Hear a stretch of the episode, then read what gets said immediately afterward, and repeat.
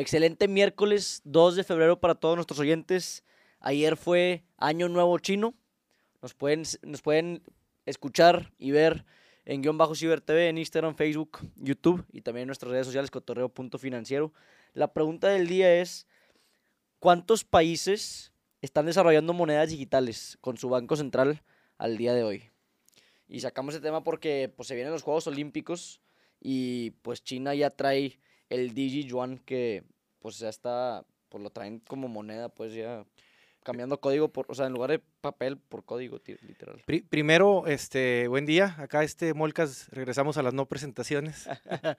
Pero acá, acá el bombero, este sí. De hecho, está muy interesante y yo siempre me he puesto a pensar, Diego, que a ver si después también traemos a un especialista o algo de las, de las monedas digitales. Pero eh, tocando el tema y, entrando de lleno al, al Digi Yuan, eh, pues obviamente lo que quiere el, gobierno chino es que se, que se use, que se use más, ¿no? Entonces, cuando el tema o una de las, de las principales razones por las que, por las que dicen que, que hay criptos, obviamente pues es la descentralización del dinero, ¿no? Sí. Y ahora, como bien dijiste en la pregunta, empezando el podcast, vamos a ver cuántos países están haciendo su propia moneda digital primera y segunda, este, qué tanto mercado les puede llegar a quitar, por ejemplo, un dólar digital y un yuan digital a las, a las, a las actuales, que como dicen todo, es que es oferta y demanda porque con esas monedas puedes hacer cosas. Ajá, y si ya puedo comprar monedas que no, que no hay volatilidad y ya nada más las usamos para lo que están hechas, que son para transacciones, y dejamos de especular con eso, qué tanto les puede afectar en el precio, qué tanto sí, qué tanto no, ¿no? Sí. Pues me, me voy a ir en orden empezando por la noticia y luego al final llegó todo lo que, pues los efectos allá macros que pudiera causar el que China haya empezado con su moneda digital, el DigiYuan, este mes poniéndolo a todos sus, a todos los... A todos los atletas, ¿no? Van, van a, o sea, en la Villa Olímpica de invierno te van a dar DigiYuans para que compres tu, tu, comida y todo ese tipo de cosas, ¿no? O sea, estos, o sea, como contexto, el DigiYuan salió desde el 2019, con pruebas y todo el desmadre, pero en enero del 2022, hace, o sea, el mes pasado, ya lo sacaron a todos los ciudadanos, a todos los a toda la gente de China. Que ya, ya hay 261 millones de usuarios, ¿no? Sí, dos veces México. O sea. No, no, México tiene. Ah, bueno, sí. Sí, qué güey, sí, sí, por sí. Ahí. Más de dos veces este, México, perdón. Y luego, pues ahí. O sea, lo que está pasando es que dices tú, pues ahora le van a competir a lo que es Alipay y WeChat en China. Pero al contrario, están colaborando, o sea, ya están aceptando DigiYuans en las mismas plataformas. Y lo que pasó con la noticia de que me decías de la Vía Olímpica es que es lo que dices, ok, no les competimos, pero esto está raro. Pues traes ahí a casi todos los países del mundo en la vía olímpica con los jugadores de, los Juegos Olímpicos que empiezan el viernes. Y lo único que van a poder usar en la vía olímpica va a ser el Digi Wallet, que es nada más para el DigiYuan. Y con eso puedes comprar tours, puedes comprar eh, transporte, comida, todo. O sea, si no usas esa, esa moneda, te vas a morir de hambre y no vas a hacer nada, ¿no? Sí, o sea, digo, eh, Sí, o sea. Digo, sí, al final del día es como, como si fueras a Disney y tuvieras una tarjeta donde puedas comprar todo. Acá te van a decir, oye, para que consumas dentro de la villa, para que uses el autobús, para que todo, todo lo vas a pagar con este wallet que trae yuans y con eso vas a, vas a, vas a vivir. Sí, o sea, digo, sí se debe poder usar obviamente lo que es efectivo y todo, pero sí están recomendando, al menos los, los, la gente de Estados Unidos están recomendando no usar el Digi Wallet por temas de privacidad. O sea, es que imagínate cómo está China ahorita. De por sí, digo, es un país con bastantes temas de. Pues en cuanto a privacidad hay muchos. De control, ¿no? Sí, de control. O sea, imagínate pensándolo ya a mediano plazo. O sea, en China ya hay cámaras que detectan tu, cara, tal cual. Este. Imagínate que pueda China hacer un merger de, de saber quién eres y al mismo tiempo tienen te tienen traqueado. O sea, tú eres un ID, una, una wallet entonces, que oye, pues si te pasaste un rojo, güey, automáticamente sin que te diga nada, pum, en tu, en tu cartera te rebajaron 500 dólares. Sí. O sea, hasta allá, creo que, o sea, es lo que estaba leyendo, que para allá puede ir el que esté tan controlado. Que en teoría, otra de las diferencias con las monedas descentralizadas es que eh, la información toda va a ser eh, pues, prácticamente no pública, pero sí la identidad siempre va a estar ahí. O sea, va a ser un movimiento con el DigiYuan de, Diego, de Diego, no como antes de un código o un numerote que hizo el movimiento. Que eso es lo que se observa. En este caso, pues no, ahí sí va a salir como si pagaras la American Express, este, sale que Diego pagó la American Express. Sí. Sí, sí, sí. Y ahora a lo que iba ahora sí en el tema macro, que se me hace muy interesante es, pues ahorita el 88% de los países de, o sea, en cuanto a trade, en, en cuanto a trades, trades internacionales, este, usan el dólar como referencia, pues. Que, que ha estado bajando, ¿no? O sea, de- Sí. hablaban que el, tanto el euro como el yuan en general y como las mismas criptos le han estado quitando un poquito de, de, Sí. de mer- no sé si se puede decir de mercado, eh, Sí, más de- de, operatividad, de participación, porque eh, había historias de repente, no historias, sino leías anteriormente, por ejemplo, el petróleo o ciertas cosas, y la única moneda de cambio era el dólar. Y ahorita pues están entrando monedas importantes o maneras de pago importantes que le están quitando participación. Sí.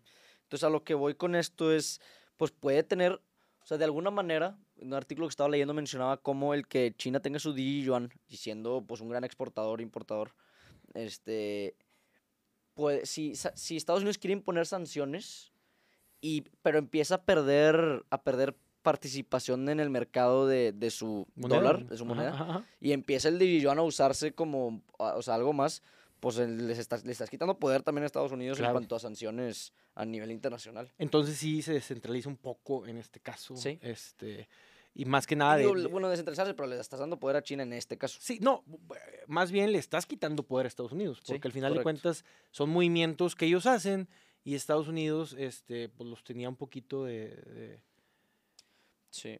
Pues con eso pueden dominar el trading. agarrados, un poquito agarrados, claro. Sí, claro. Este, pueden empezar a dominar así, o sea, pues es que digo, si por sí ya tienen bien controlados a- al país, creo que con el, si empieza a internacionalizarse el Digiyuan, que se me haría muy chistoso, pues ya están traqueando gente en todo el mundo. Y Ahora, sí a- a- preocupa. hablaban, hablaban que ya, por ejemplo, McDonald's ya podías pagar con Yuan, este, Están Starbucks buscando- también, y- Sí. y, quieren meter más tipo Nike y Visa, eh, Visa, son las sí. que están buscando que les abra más, más participación, ¿no? Sí, sí, sí. Y para responder a la pregunta que hacía al principio, hay 87 países que están desarrollando monedas digitales al día de hoy. y que se liquidan al instante, aparte. Era, lo- era Ujú. como que el. O sea, la idea es que, que- que hagas el movimiento y se pague como dinero, Sí. en pocas palabras. Sí. Pues digo, yo creo que mientras sepan obviamente medir entre papel y código, que puedan estar quemando lo que están subiendo al código, güey, no sé cómo funciona ese Pues está respaldado, entonces en teoría eh, sería uno a uno. Sí. Insisto, aquí lo interesante es, este, a ver si en, otro podcast o en las próximas podemos traer algún especialista. Más que especialista, a ver, si hay gente muy especializada y que entiende todo el tema de las, de las criptos y entiende este, para qué sirven, cómo sirven y tal, pero también eh, en este mundo financiero pasa mucho, Diego. Yo te puedo hablar de una acción que yo traigo y a lo mejor te voy a hablar como si yo hablara de mi, que, lo- que, la vez pasada eh, de los primeros podcasts dije algo, dije algo así este, y se escuchó raro, pero si yo hablo de mi hijo, hablo que es el, el, el, el, mero bueno y a lo mejor no es el mero bueno, ¿no? Pero yo como papá lo veo súper bien. Si traes una inversión en criptos, pues no vas a andar tira- no vas a andar diciendo las verdades o lo que opinas de las criptos. eh, o sea, siempre lo ves por la, por tu, primero por tu bolsillo y luego Sí. ya puedes estar opinando. Entonces yo veo en el gran caso de los que, de los que utilizan la moneda, obviamente sus comentarios están sesgados porque son inversiones que traen. Este, y luego te pueden estar diciendo lo bueno o lo malo. Sí. Aquí la idea, como te digo, es ver qué podemos juntar o a lo mejor hacer un debate, este, que esa estaría también padrísimo, ¿no? Entre alguien que está a favor y alguien que, que no es que esté en contra, pero a mí me encantaría saber qué tanto le puede pegar que los 87 países hagan que su moneda funcione y funcione bien. Sí. O sea, la agilidad en cuanto a transaccion- transacciones. Y de segundo, el, pues el que se esté migrando mucho dinero al, al, al mundo cripto. Por eso, por eso hablaban, y, por ejemplo, en las casas de bolsa, pues obviamente no está regulado invertir en directo con una, con una cripto, ¿no? O sea, y Sí. háblese con criptos, este, Sí, pues nomás por medio de ETFs a lo mejor. Exactamente, pero también había, eh, he visto ahí corredurías, tanto internacionales como mexicanas, eh, que han sacado eh, ETFs de blockchain. Entonces dicen, oye, s- eh, al final del día te voy a vender todo el modelo de donde van, donde corren, donde, donde ejecutan, donde todo eso, y no la cripto en general, Sí. que es al final de cuentas lo que, lo que nos va a dejar este este güey que, que- que- que inventó por ahí el Bitcoin. Sí. El Sashamoto, ¿no? Cómo Se me fue Kamamoto, una Kamamoto, cosa sí. así. Oye, pasando al segundo tema, este, muy chistoso cómo, digo, se platicó de esto la semana pasada, que, es- que Netflix estaba dando en la madre, que llegó a caer, este, en enero nada más llegó a, llegó a estar 20, eh, 40% abajo. Y luego del 26 de enero al 1 de febrero subió 26%. Ahorita sigue 24% en lo que va del año abajo. Pero sigue siendo, pues digo, los que llegaron a comprar, creo que, digo, se habló mucho de que hoy está subvaluada. Sí, a, a mí me dio un déjà vu y lo platiqué en la oficina, este, digo, guardando sus proporciones, pero me tocó, Diego, un reporte por ahí de, creo que fue septiembre del 2012, me pasé que me acuerdo de la, de la fecha, pero reportó iPhone, eh, Apple, y Apple reportó, en ese entonces, el consenso de analistas esperaba vender 50 millones, o esperaban que vendieran 50 millones de iPhone reportaron 48 millones 900, una cosa así, o sea, les faltó menos del 2, 3% de, Sí. del, del objetivo. Y en ese entonces, la, la empresa ha tenido varios splits, pero en ese entonces me acuerdo perfecto que valía como 700 dólares y cayó eh, a 300 y fracción, o sea, casi Sí, cae 50. 50%, insisto. Y lo, lo menciono, guardando sus proporciones porque para mí es mucho más completa. Hoy en día, a lo mejor el día de mañana que, que, que, que- si sigue sacando cosas Netflix, podría ser este, una empresa igual de completa, pero hoy en día, con, con la diversidad de productos que tiene Apple, se me hace una empresa, este, o si no es que la más completa y tal. Pero en ese momento decías, es una locura, ¿no? Y veías gente vender y, y- y- y obviamente, pues bueno, vino el rebote, vino el rebote fuerte. Entonces, cuando vi lo de Netflix, que, que, que para, no, para no equivocarme, trae su máximo fue de, tres, de 737, no, estuvo arriba de 700 dólares, este, si mal no recuerdo, ¿no? Y ahorita con la bajada de 366 y tiene un precio objetivo de 737 para finales del 2022, pues estás hablando de un 100% de, de, de rendimiento. Sí. Obviamente, pues no puedes aquí eh, llegar y decir, ah, sí, métete a comprar y tal, pero, pero bueno, este, se veía que podía ser, que podía venir un buen rebote. Hay que ver cómo, cómo sigue avanzando, pero te digo, yo no, probablemente las que compré no me voy a salir en, eh, digo, no le voy a pedir el 100%, a lo mejor un 20% que ya está muy próximo. Pues ahorita ya Este- está, digo, 26% de cuando. Sí, obviamente, es que yo me acuerdo, digo, las compras que, que llegué a hacer, las hice un día, al siguiente día fue el día que empezó arriba y luego se bajó, Ajá. y luego al siguiente día hizo lo inverso, empezó abajo y luego subió, y, y por ahí Sí. promediamos y tal, pero sí, como te digo, creo que traigo 17, 18%, cosa que, que pues, chingüeta, se ve con tanta fuerza que no, no creo que... Aquí vienen los problemas bonitos y no sabes Sí. de cuándo tomar la utilidad, ¿no? Sí, de hecho el lunes fue el mejor día en, en casi un año, con un crecimiento del 11% nada más el- ese mismo día. No, y después de un 11, hoy que terminó subiendo el 7, una cosa así. Sí, estaba pues, bastante o sea, arriba Se volvió loca. Ayer sí. Eh. Y por otro lado, digo, que ya hablamos mucho de, por- de bajó y todo, pero que, o sea, en cuanto a la bajada, digo, reportaron bien con, digo, números, o sea, Fue un tema de, suscri- de suscriptores nuevos, ¿no? Pero llevan, güey, llevan, desde que nacieron, llevan de que, ah, de que, pues, no creció tanto como querían que creciera de suscriptores y, puta, reportaron con madre lo fundamental, o sea, bueno, lo- los números de la compañía, los, los earnings, y luego por los suscriptores se cae.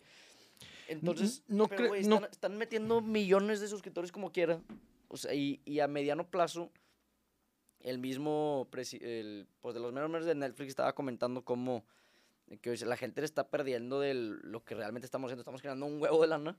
Este, y el que hayamos crecido 5, 2, 3% menos de lo que esperábamos, no es, un, no es un indicador tan fuerte como para caer la acción 40%. Que puede ser un caso tipo que lo que platicamos de Tesla, las- el, el podcast pasado o antepasado, Sí. que ampliaron tanto la base que tienen, que obviamente llega un momento que se cansa, el, el- el- ahora sí que la, Sí. la curva o, o el crecimiento este, ya no es tan vertical y se tiene que cansar la, Sí, la la- S, la pues. inclinación.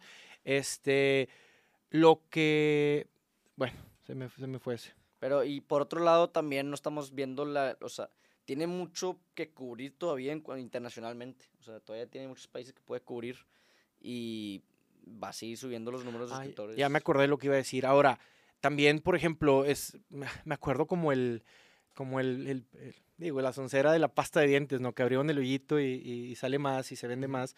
Acá lo que, una de las cosas que quieren hacer es, pues, yo conozco muchas familias que, que a lo mejor contratas el Netflix de cuatro, de cuatro teles y, y- y- y- y le das dos a tus papás, una a tu hermano y una a ti, o se comparten eso y- y quieren llegar o están viendo la manera de cómo cerrar esa llave y que nada más los aparatos de Diego Garza o los aparatos de Jesús Ya. este, puedan usar tu cuenta, ¿no? Entonces, están tratando de limitar, están tratando del, lo que, o lo, más bien lo que han visto es que una cuenta la usan tres o cuatro familias. Sí. Entonces quieren ver de qué manera cortar eso, que la puedan usar menos y con eso que venga un crecimiento por otro Sí, lado. Cerrar este, sesión. Ahorita nada más cierra la sesión y se mete otro güey.